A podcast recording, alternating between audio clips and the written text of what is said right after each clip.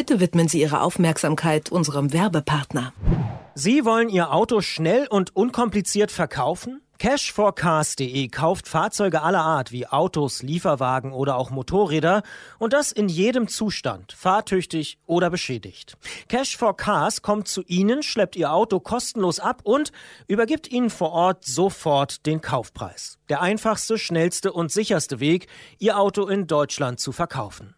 Als internationales Unternehmen mit über 35 Jahren Erfahrung in der Automobilbranche gibt es nun auch zahlreiche Standorte überall in Deutschland. Schauen Sie doch noch heute auf cashforcars.de vorbei und fordern Sie einfach mal eine umgehende kostenlose Bewertung für Ihr Fahrzeug an.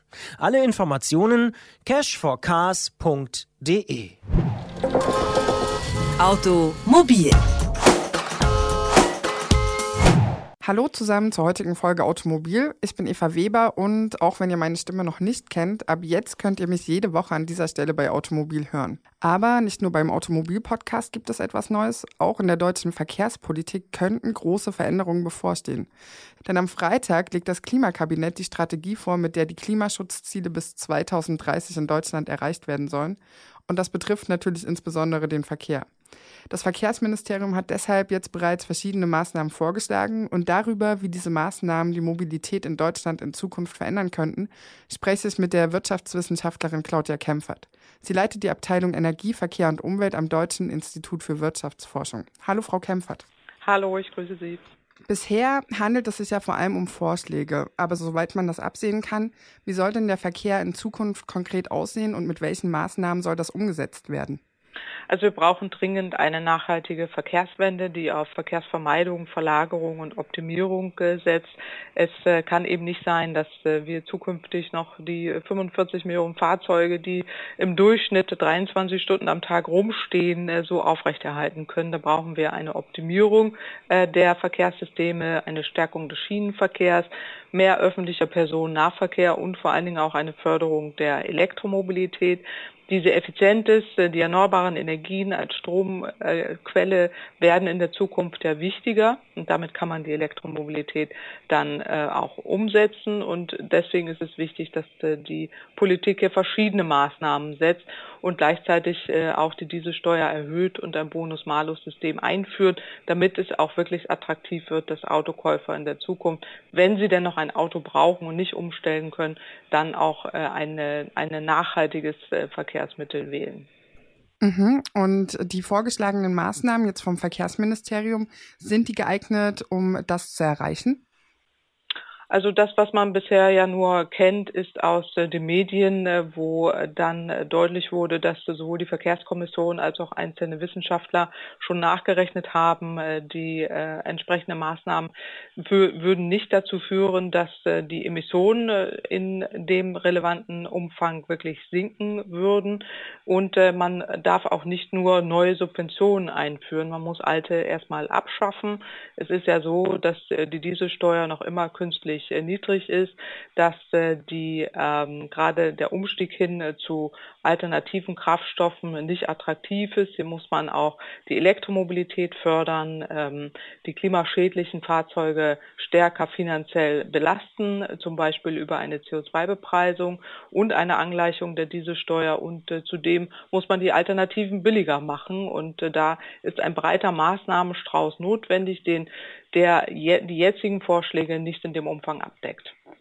Mhm. Ein weiterer Kritikpunkt ist ja auch die Finanzierung, beziehungsweise dass es einfach auch eine Verschwendung von Steuergeldern wäre. Wie würde denn momentan das Ganze finanziert werden? Also wichtig ist, dass man erstmal damit beginnt, dass man das, was man in der Zukunft nicht mehr haben möchte, teurer macht äh, und äh, die umweltschädlichen Subventionen abschafft bzw. runterfährt, äh, sodass es attraktiver wird, umzusteigen. Gleichzeitig sollte man in der Tat den Schienenverkehr stärker fördern, auch den Personennahverkehr, öffentlichen Personennahverkehr finanziell attraktiver machen und äh, gleichzeitig äh, die Elektromobilität durch den Ausbau der Ladeinfrastruktur stärker fördern. Das ist in der Tat äh, sinnvoll, dies zu tun. Das Geld muss umgeschichtet werden. Wir müssen dafür nicht notwendigerweise neues Geld nehmen, aber auch das wäre möglich, denn derzeit sind die Investitionen, die dafür notwendig sind, ja auch finanzierbar über den Finanzmarkt, wo es Geld im Überfluss gibt und das kann man auch durchaus dafür einsetzen. Und was ich jetzt auch relativ viel gelesen habe, ist, dass der eigentliche Plan einer CO2-Steuer quasi aus dem Spiel ist und stattdessen geht es jetzt ähm, um den Emissionshandel mit einer Preisobergrenze. Was genau ist denn damit gemeint und äh, wie unterscheidet sich das von einer CO2-Steuer? Also ein CO2-Handel äh, für Wärme und Verkehr ist damit gemeint, äh, der äh, dann eingerichtet wird, um entsprechend die Emissionen zu senken. Man gibt eine Obergrenze an Emissionen vor. Der Preis müsste sich dann frei am Markt entwickeln. Da man das nicht will, widerspricht man diesem Instrument eigentlich komplett, indem man die Preise festlegt. Wenn man die Preise festlegt, sollte man besser auf eine Steuer ausweichen. Die ist ohne weiteres kurzfristig umsetzbar, schafft eben diese Planungssicherheit und kommt konfligiert auch nicht mit dem äh, europäischen Recht, wo der europäische Emissionsrechtehandel, den es ja jetzt schon gibt, wenn man den erweitert, äh, eher Anpassungen notwendig sind. Sprich, das würde ewig lange dauern. Äh, die meisten Experten rechnen damit, es dauert drei bis fünf Jahre, bis man überhaupt ein solches System eingeführt hätte dass äh, diese Zeit haben wir ja nicht mehr. Wir müssen ja kurzfristig die Emissionen gerade in beiden Sektoren senken. Da wäre es erstmal besser, man fängt mit einer CO2-Abgabe an. Die kann man dann überführen in ein solches Instrument, äh, wenn man das äh, dann möchte und auch eine europäische Angleichung. Äh, aber damit zu beginnen, damit hätte man tatsächlich wertvolle Zeit verloren. Wenn man sich das jetzt alles mal anguckt, was so in diesem Maßnahmenkatalog mit drinsteht, was würde sich denn konkret für beispielsweise Autobesitzer verändern? Na, es geht vor allen Dingen darum, dass wenn man ein Autobesitzer ist, der fossile Energie tankt, dass es äh, teurer werden soll, weil man umsteigen soll. Das ist zu Anfang noch nicht sehr viel, aber es würde sich deutlich erhöhen, äh, um eben jetzt die Signale zu setzen, dass beim nächsten Autokauf entweder ausreichende Alternativen da sind, zum Beispiel der öffentliche Personennahverkehr, der Schienenverkehr, der deutlich attraktiver ist, preiswerter und auch komfortabler und immer im Einsatz und gleichzeitig äh, die zum Beispiel auch die Elektromobilität finanziell attraktiver wird. Das muss man erstmal erreichen. Da ist man ja noch lange nicht.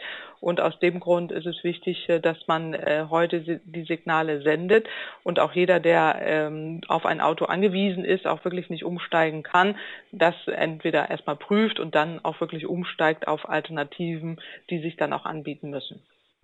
Und für die Hersteller, wie sieht es gerade für die aus, wenn man einfach nur diesen Maßnahmen folgt?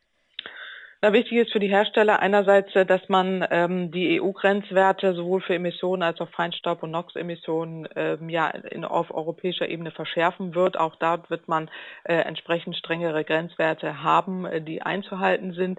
Wir schlagen darüber hinaus auch noch vor, dass äh, man eine Elektroautoquote einführt von 25 äh, Prozent ab 2025 für neu zugelassene Fahrzeuge, ähm, damit äh, die Modelle überhaupt erstmal in den Markt kommen die Autohersteller haben schon verstanden, dass es äh, nicht so weitergeht äh, wie bisher. Dann ist zu Beginn eines massiven Umbruchs, äh, nicht nur aufgrund der Klimasituation und Feinstaub- und Stickoxidsituation, sondern auch aufgrund der Tatsache, dass die Digitalisierung in der Zukunft eine größere Rolle spielt, die Mobilitätsdienstleistungen wichtiger werden als das eigene Fahrzeug und äh, man hier auch neue Geschäftsmodelle braucht, genau wie in der Energiewende, in der Energiewirtschaft äh, auch, wo man sich auch schwer tut, der Umstieg hin zu erneuerbaren Energien, aber mittlerweile vonstatten geht. Genauso wird man in der Autobranche Branche auch neue Geschäftsmodelle entwickeln. Da ist man ganz am Anfang, äh, das auch zu tun. Äh, aber wichtig ist, dass es enorme Chancen gibt und damit auch äh, enorme Zukunftschancen. Und neben Elektroautos geht es ja auch insbesondere darum, die öffentlichen und vor allem die Deutsche Bahn zu stärken. Und wenn man jetzt mal so zurückguckt, davon wird ja schon seit Jahren auch gesprochen. Wie realistisch ist es denn, dass da jetzt wirklich auch mal was passiert? Also ich halte es jetzt für deutlich realistischer als noch in den vergangenen Jahren, weil die Bundesregierung gefordert ist, äh, die Emissionsziele zu erreichen, weil äh, Fliegen billig, zu billig ist und das Bahnfahren gerade innerhalb Deutschlands äh, zu teuer, dass man da gegensteuert. Wir sehen in Österreich, in der Schweiz, wie es gut geht. Dort hat man doppelt so hohe Ausgaben eben auch für den Schienenverkehr. Das muss die Bundesregierung genauso machen, damit es besser funktionieren kann. Und ich denke, die Chancen dafür stehen jetzt äh, recht gut, weil man doch im Zugzwang äh, steht und äh, der den Menschen glaubhaft machen muss, dass die Verkehrswende auch tatsächlich ernsthaft umgesetzt wird. Okay, dann äh, zu guter Letzt, vielleicht können Sie ja eine Prognose wagen, wie wird das jetzt am Freitag aussehen? Was wird da vorgestellt werden? Wird es sich sehr an die Vorschläge des Verkehrsministeriums halten oder können Sie sich vorstellen, dass es dann doch ganz anders aussieht? Na, ich denke, man wird äh, ein, wahrscheinlich eine abgeschwächte Version sehen von dem, was man eigentlich wünschenswert wäre, was bedauerlich ist, weil man damit die Klimaziele nicht wird erreichen können, aber dennoch ein Schritt in die richtige Richtung, äh, dass äh, man entsprechend äh, mehr Investitionen in den Schienenverkehr, in die Ladeinfrastruktur tätigen will, ähm, dass man auch den öffentlichen Personennahverkehr stärken will, den Radverkehr und Fußverkehr, dafür die Vorgaben ändert. Das ist schon mal äh, wichtig. Und zum anderen, ähm, ob man sich sich da beim Thema CO2-Bepreisung in dem Umfang einigen kann, wage ich jetzt mal zu bezweifeln, aber die Hoffnung stirbt äh, zuletzt. Insofern vielleicht gibt es dann auch eine Angleichung in, diese, in dieser Richtung äh, und äh, man verschiebt es dann nochmal auf weitere Entscheidungen in der Zukunft, ähm, gerade was das Thema angeht, dass man fossile Subventionen runterfährt oder auch CO2 stärker bepreist. Man würde es sich anders wünschen, aber ich vermute mal, man einigt sich schneller auf neue Subventionen für oder zumindest eine Stärkung äh, der, der jetzigen nachhaltigen Verkehrsträger. Das sagt Claudia Kempfert, die Leiterin der Abteilung Energieverkehr und Umwelt am Deutschen Institut für Wirtschaftsforschung.